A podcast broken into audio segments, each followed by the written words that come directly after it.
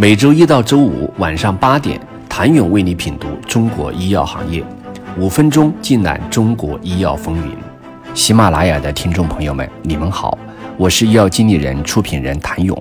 根据德勤最新报告，二零二二年全球研发支出 TOP 二十的跨国药企研发效率又回到新冠之前持续下降的趋势，并刷新了十年来的最低纪录为百分之一点二。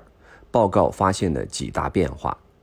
第三，是自研资产收入预测占比大幅提升。值得关注的是，在连续五年下滑后，内部自研资产预测收入占比从二零二一年的百分之二十九大幅上升到二零二二年的百分之五十一。自研资产份额显著增加，可部分归因于包括新冠治疗药物在内的五项新的。重磅资产的增加。第四，二零二二年被分析的二十家公司终止资产的数量翻了一倍，从二零二一年的十五项增加到二零二二年的三十项，其中包括六个预测的重大资产。最近几年，由于地缘政治格局的变化对全球供应链造成的重大破坏和高通胀。导致制药公司需要评估资产应对经济和地缘政治衰退的弹性，以及他们的研发选择。德勤在报告中提到，二零二二年使资产进入市场的平均成本在二零二一年有所下降，已上升到疫情大流行前的水平。与此同时，在二零二一年的高价值预测之后，每项资产的平均峰值销售预测也有所下降。同时，研发支出费用仍接近二零二一年的高水平。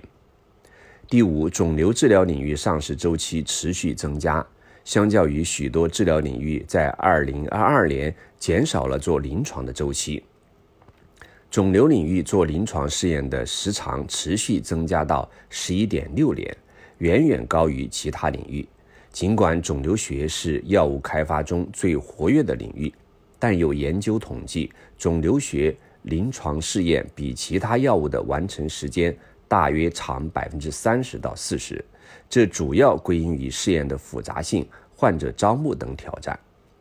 德勤在报告中强调，二零二一年的教训当下仍然适用，有必要立即采取行动，抓住数字化发展的机会，支持有意义的数据收集和分析分散的临床试验。扩大临床试验多样性，提高公平性，改善所有人的临床结果，转向环境可持续的研发操作，同时提高效率。在越来越难的新药开发环境下，多家跨国药企正在进行管线的调整。辉瑞、BMS、罗氏、默沙东、GSK 等托普药企在财报中都在进行管线更新，合计砍掉了四十多个管线项目。或因为技术上受挫，或因为竞争格局改变，二十三亿美元一个新药的现实，就是跨国药企和生物制药企业们正在面临着成本上升、回报下降的持续挑战。如何才能提高他们的研发效率？请您明天接着收听。谢谢您的收听。想了解更多最新鲜的行业资讯、市场动态、政策分析，请扫描二维码或添加医药经理人微信公众号。医药经理人，医药行业的新闻与资源中心。